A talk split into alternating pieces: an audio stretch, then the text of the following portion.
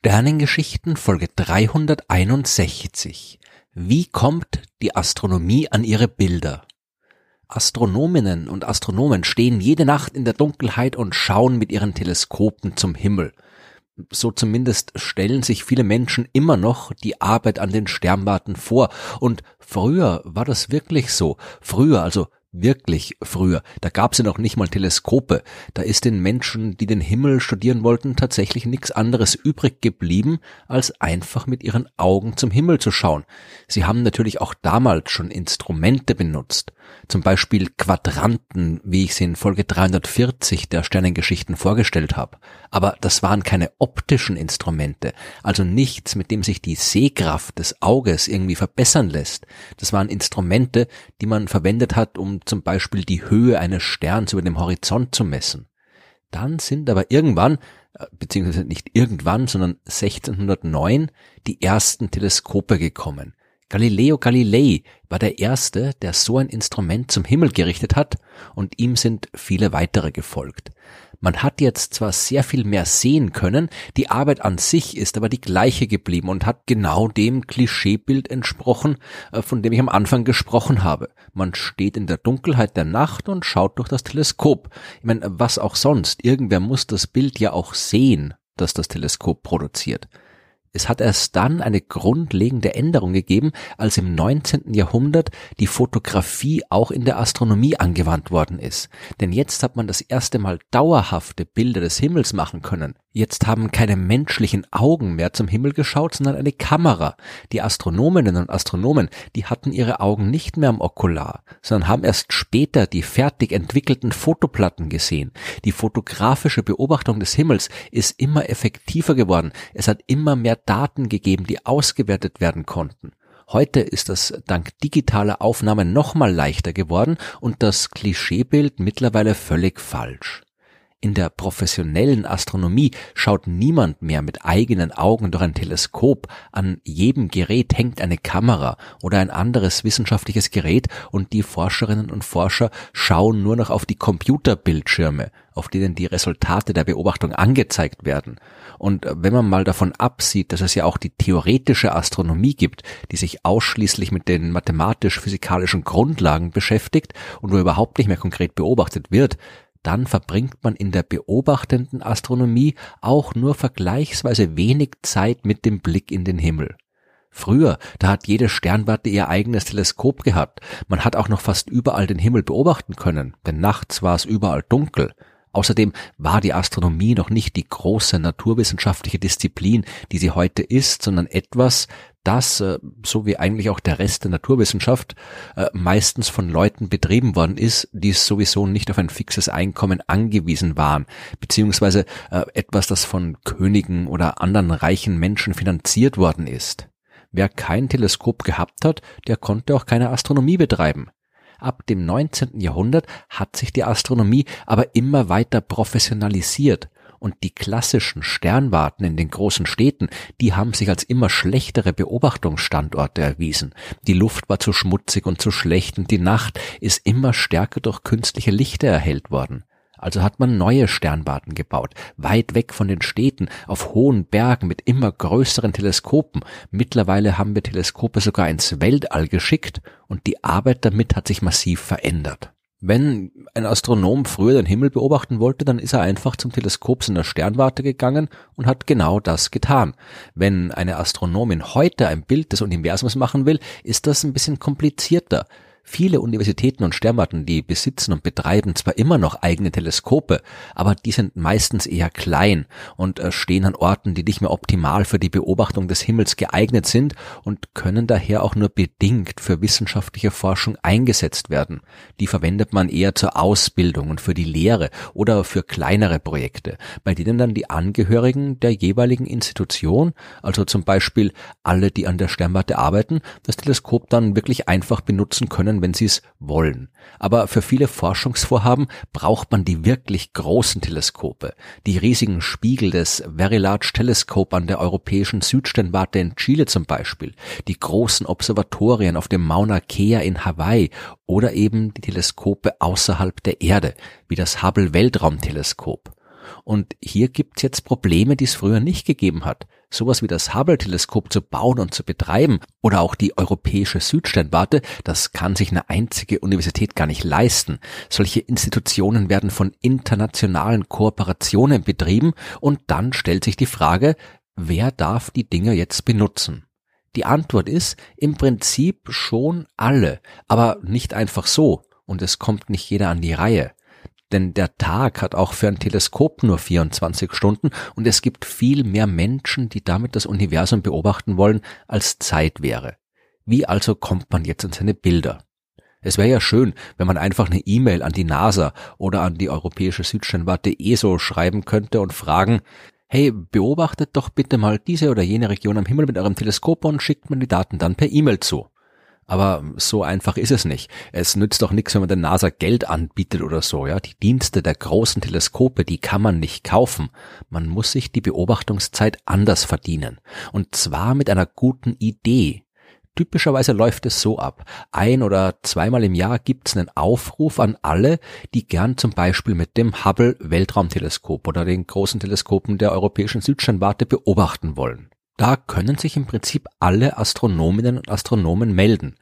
Im Prinzip kann man sich sogar melden, wenn man nicht an einer Uni arbeitet, hat dann aber kaum Aussichten auf Erfolg. Denn äh, der Aufwand ist wirklich enorm und oft gibt's noch einschränkende Regeln. Man muss dann zum Beispiel äh, Teil einer Institution sein, die zu den Mitgliedsländern der Europäischen Südsternwarte gehört, wenn man dort beobachten will, beziehungsweise zumindest mit einer Institution aus einem Mitgliedsland zusammenarbeiten.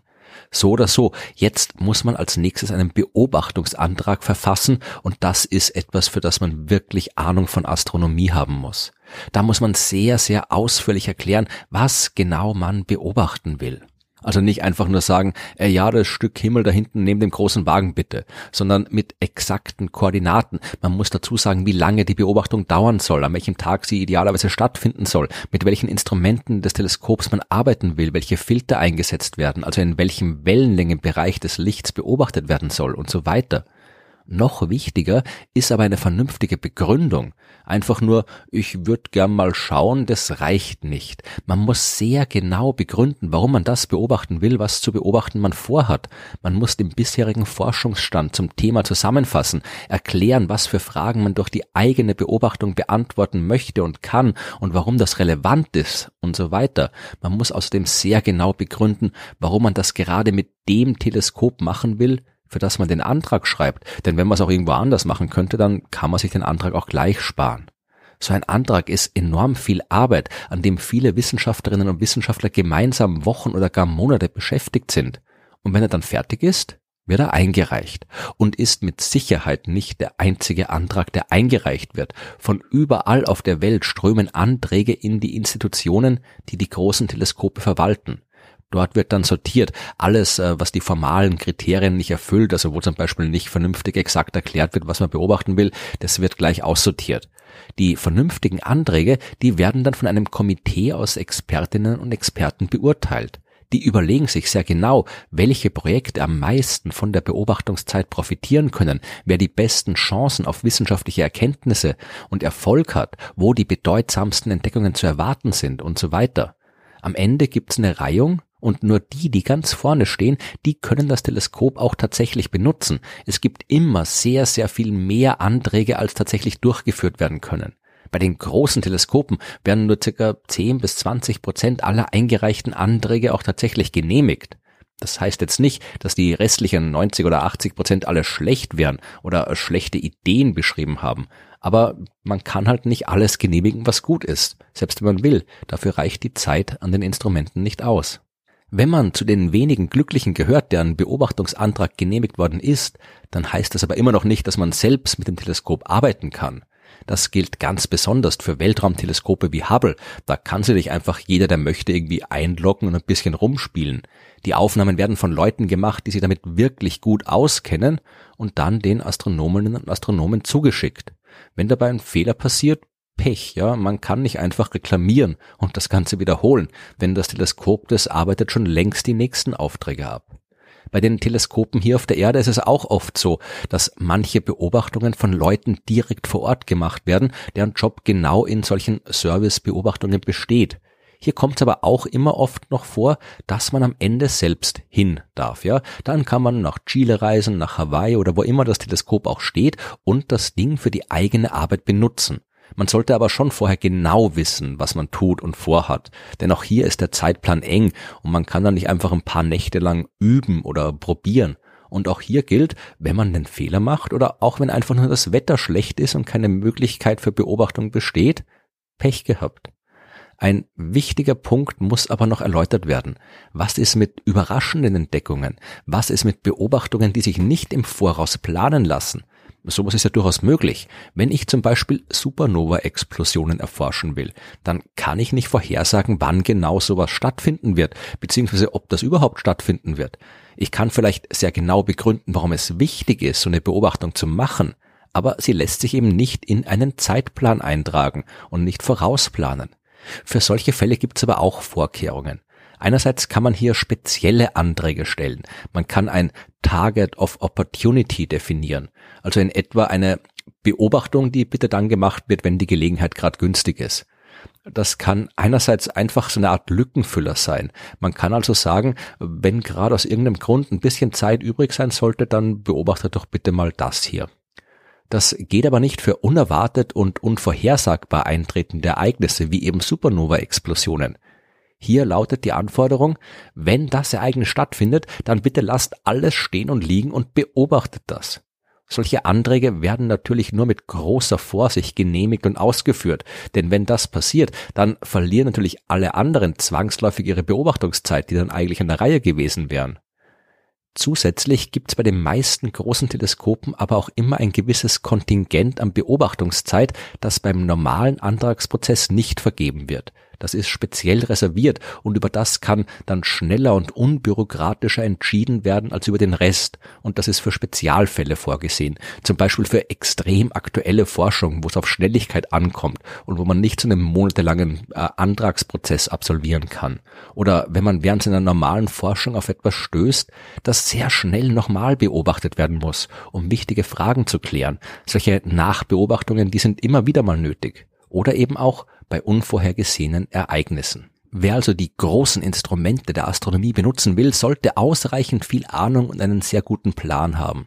Wer einfach nur zum Himmel schauen will, der ist mit den eigenen Augen oder mit einem kleinen Hobbyteleskop immer noch am besten bedient. Obwohl es mittlerweile auch kleinere kommerzielle Angebote gibt. Da kann man sich dann wirklich für Geld Beobachtungszeit kaufen und dann kleine Teleskope übers Internet steuern und live damit zum Himmel schauen. Das ist aber eher ein Ding für Öffentlichkeitsarbeit, beziehungsweise für Leute, die die Astronomie als Hobby betreiben. Bei der Vergabe von Beobachtungszeit für echte astronomische Forschung, da kommt es immer noch nur darauf an, wie gut die Idee ist, die man hat und nicht über wie viel Geld man verfügt. Zum Glück.